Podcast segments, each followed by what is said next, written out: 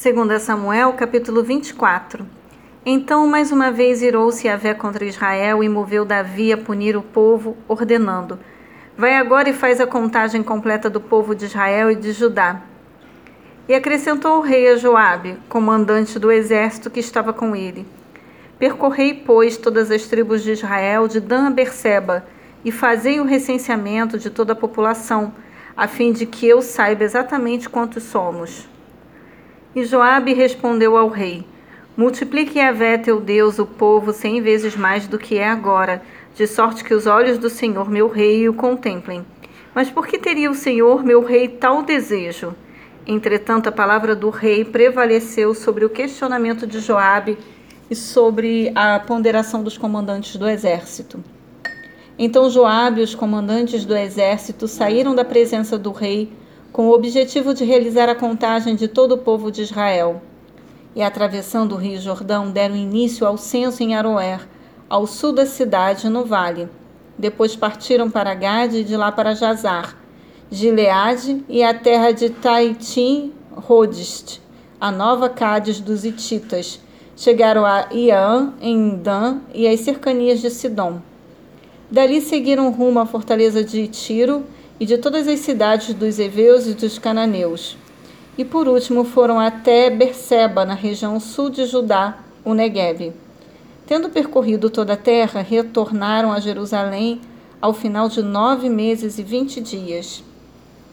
Então Joabe acrescentou ao rei o número obtido pelo recenseamento do povo. Israel contava naquela ocasião com oitocentos mil homens capazes para o serviço militar, e em Judá mais quinhentos mil soldados. Depois de contar o povo, o coração de Davi sentiu remorso e confessou a Yahvé: Cometi um grave pecado. Agora, ó Yahvé, perdoa este erro do teu servo, porque tomei uma atitude absolutamente insensata. Quando, ao raiar da manhã, Davi se levantou, o Senhor já havia comunicado a Gade, o vidente e profeta, a serviço de Davi, esta palavra. Vai dizer a Davi: Assim diz Yahvé eu te ofereço três opções de castigo. Escolhe uma delas e eu a executarei em punição por tua falta. Então Gade correu à presença de Davi e lhe declarou: Que preferes que te aconteça? Que três anos de fome caiam sobre a tua terra?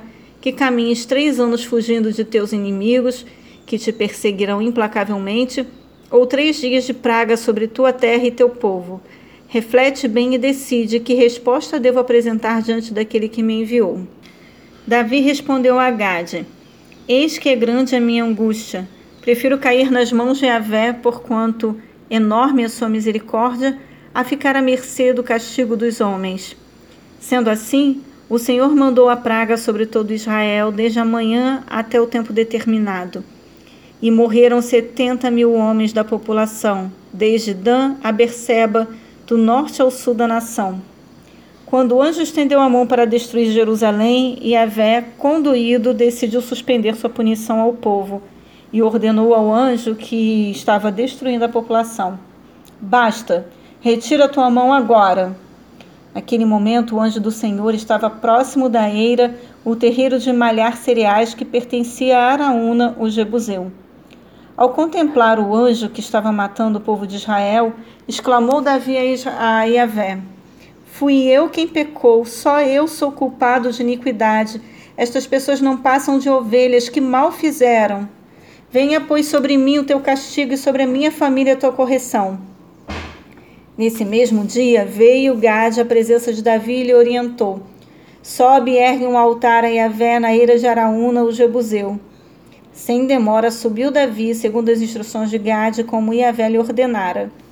Assim que Araúna viu o rei e seus soldados dirigindo-se ao seu encontro, saiu e prostrou-se perante o rei, rosto rente ao chão, e declarou: O que desejas, meu senhor e rei de teu servo? E Davi respondeu: Adquirir de ti este terreiro e edificar nele um altar no meio da minha gente.